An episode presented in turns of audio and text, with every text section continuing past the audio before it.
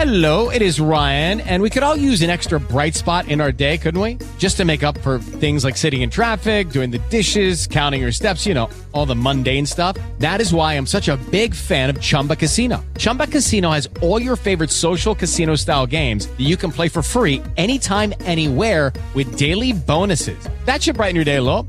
Actually, a lot. So sign up now at chumbacasino.com. That's chumbacasino.com. No purchase necessary. VGW Group. Void were prohibited by law. See terms and conditions. 18 plus. Judy was boring. Hello. Then Judy discovered ChumbaCasino.com. It's my little escape. Now Judy's the life of the party. Oh, baby, Mama's bringing home the bacon. Whoa, take it easy, Judy. The Chumba life is for everybody. So go to ChumbaCasino.com and play over 100 casino-style games. Join today and play for free for your chance to redeem some serious prizes.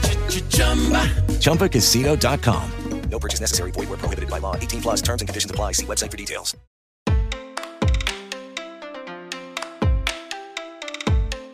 De acordo com a Organização Internacional para Migrações, em seu relatório de 2020, o número de migrantes internacionais totalizou aproximadamente 272 milhões de pessoas, representando o maior volume já registrado pela organização. Desse total, segundo o Alto Comissariado das Nações Unidas para Refugiados, cerca de 82,4 milhões foram obrigadas a se deslocar. Esses números demonstram que a migração no mundo tomou grandes proporções de complexidade e quantidade. Assim, a previsão dos direitos dos refugiados migrantes no âmbito internacional se mostra fundamental para que os direitos humanos dessas pessoas não sejam violados. Por isso, para entender sobre as garantias internacionais que essas pessoas possuem ao migrar, neste episódio do Equidade vamos conversar com a Maria Cecília de Oliveira Reis e Alves, advogada de fundos de investimento e asset management do Matos Filho Advogados.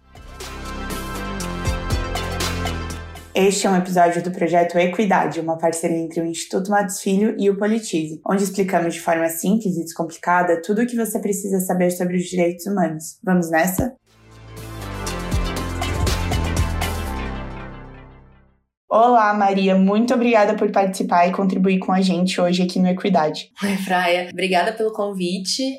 Estou muito feliz de, de participar com vocês desse projeto hoje. Maria, antes de a gente entender as garantias do direito internacional para os refugiados e imigrantes, eu gostaria que você explicasse um pouco sobre o que é migração e quais são os, os diferentes tipos de imigrantes. Uma forma muito simples de a gente definir migração é como um processo de deslocamento humano. E esse processo ele pode ser tanto interno dentro do, do país de origem das pessoas que estão se deslocando, quanto externo para um outro país. É, a própria Organização Internacional de Migrações, ela tem uma definição que é bem abrangente e eu vou citar aqui essa definição que eu acho que ela é importante. É um movimento populacional que compreende qualquer deslocamento de pessoas independentemente da extensão, da composição ou das causas dessa migração. E como a gente pode definir né, os diferentes tipos de migração? Acho que o primeiro ponto é deixar claro que migração é gênero enquanto refúgio, e aqui vamos falar dos refugiados daqui a pouco, é uma espécie desse gênero. Qualquer pessoa que se desloca, ela pode ser considerada um migrante. E a gente tem oito tipos principais aqui em que a gente pode quebrar esse conceito de migração. A gente tem o migrante voluntário, que é aquela pessoa que decide fazer esse movimento de mudança. A gente tem o migrante forçado, que é a pessoa que se vê numa situação em que ela é obrigada a fazer esse movimento de mudança, ela não, ela não gostaria de fazer isso sozinha, se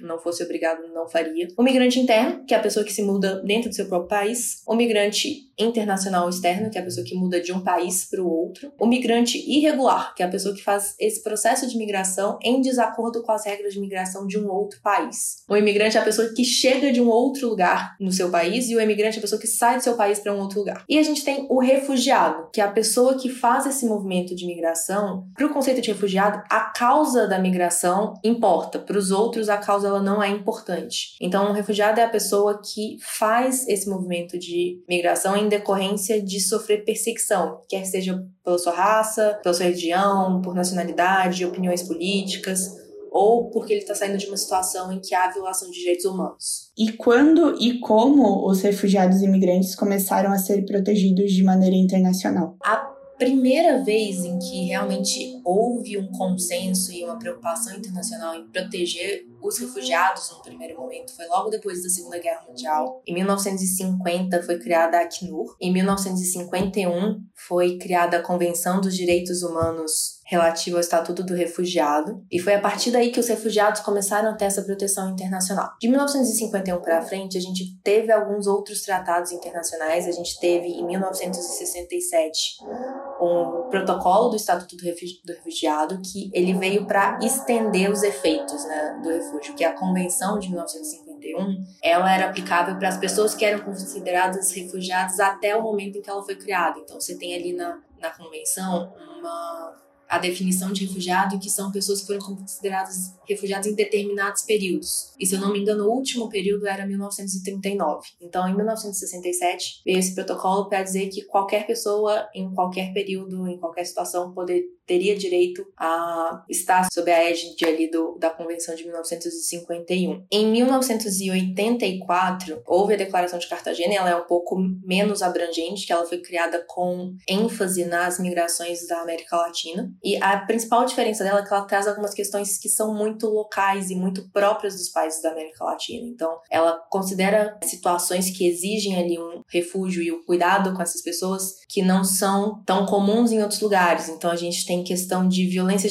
generalizada, por exemplo, que aí você não precisa ser perseguido pessoalmente, mas se você está num país que tem muitos conflitos internos, você poderia ser caracterizado como um refugiado. Por outro lado, os direitos dos migrantes em geral, e aqui a gente está falando das pessoas que não são consideradas refugiadas, ele teve um primeiro documento tratando desses direitos em 1990, que foi a Convenção Internacional para a Proteção dos direitos de todos os trabalhadores migrantes e de suas famílias. E aqui é importante ressaltar que esse documento ele visa tratar dos migrantes regulares, né, que são as pessoas que fazem a migração de acordo com as regras do país que vai recebê-los. E aqui o objetivo desse, desse documento é garantir algumas proteções referentes aos direitos de trabalho dessas pessoas no, no país que as está recebendo. E depois, em 2016, a gente teve a Declaração de Nova York, que é o documento mais atual, e ela vem falar de novo sobre direitos dos refugiados e aí para propor um pacto e um modo de agir mais efetivo dos países na proteção aos refugiados.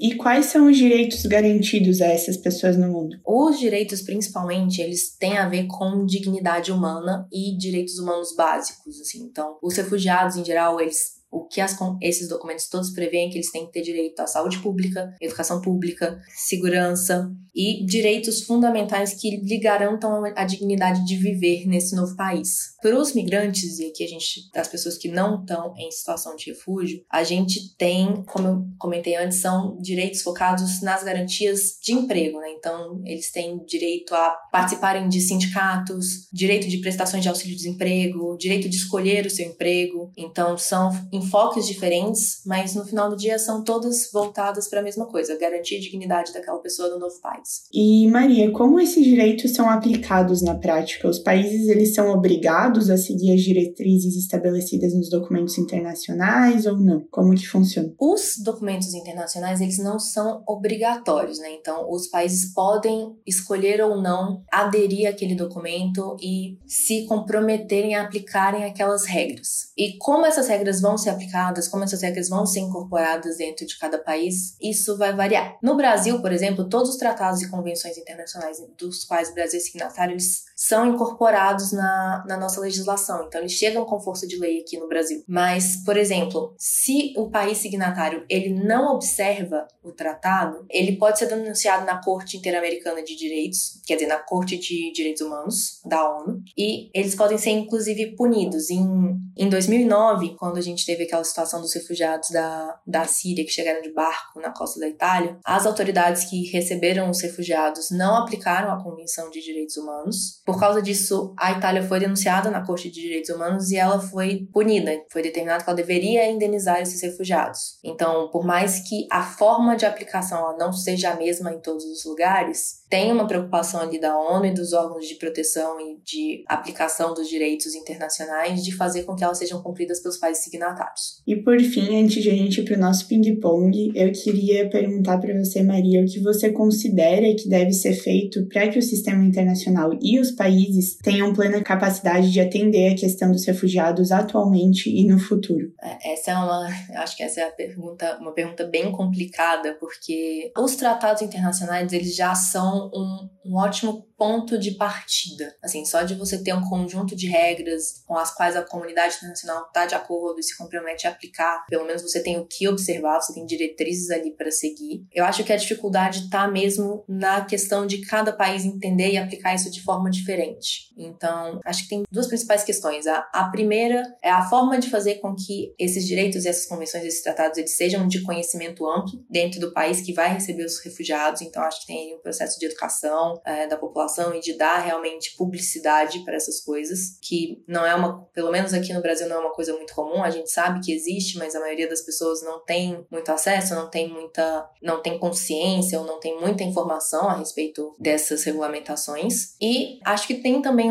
por um outro lado, uma participação mais ativa, talvez, da ONU de organizar esses fluxos de migração. De, por mais que a gente tenha o Acnur e a Organização Internacional de Migrações, acho que falta um pouco mais de organização desses fluxos, até para ajudar a direcionar as pessoas para os lugares em, para os quais elas serão melhores recebidas. Então, acho que tem esses dois pontos aqui seriam fundamentais para melhorar.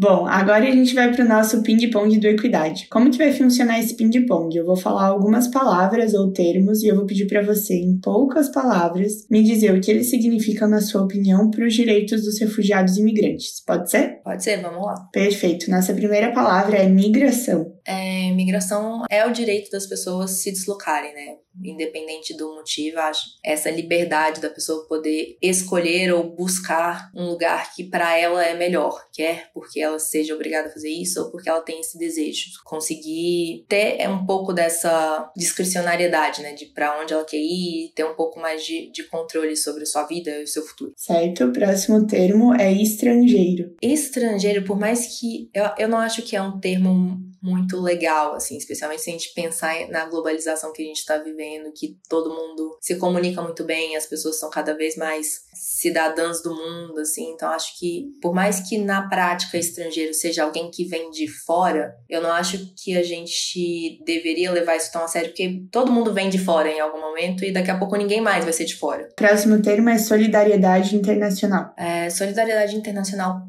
para mim, principalmente, é colaboração política entre os, os países para poderem viabilizar e dar condições às pessoas exercerem esse, esse direito de se deslocar e que elas possam fazer isso da melhor forma possível, sem que isso acarrete prejuízo nem para os países que as estão recebendo, nem para elas mesmas. Perfeito. E por último, justiça social. Justiça social é, acho que, garantir né, que existirão direitos iguais para as pessoas nos lugares em que elas estejam, independente delas terem nascido ali ou não. Então, justiça social, para mim, em última análise, é a garantia de dignidade para as pessoas. Muito, muito obrigada, Maria. Eu tenho certeza que agora ficou bem mais claro o que é migração e quais as garantias que os refugiados e imigrantes possuem no âmbito internacional. Muito obrigada por participar do episódio de hoje. Obrigada, Fraia. Foi um prazer participar aqui e parabéns pela, pela iniciativa.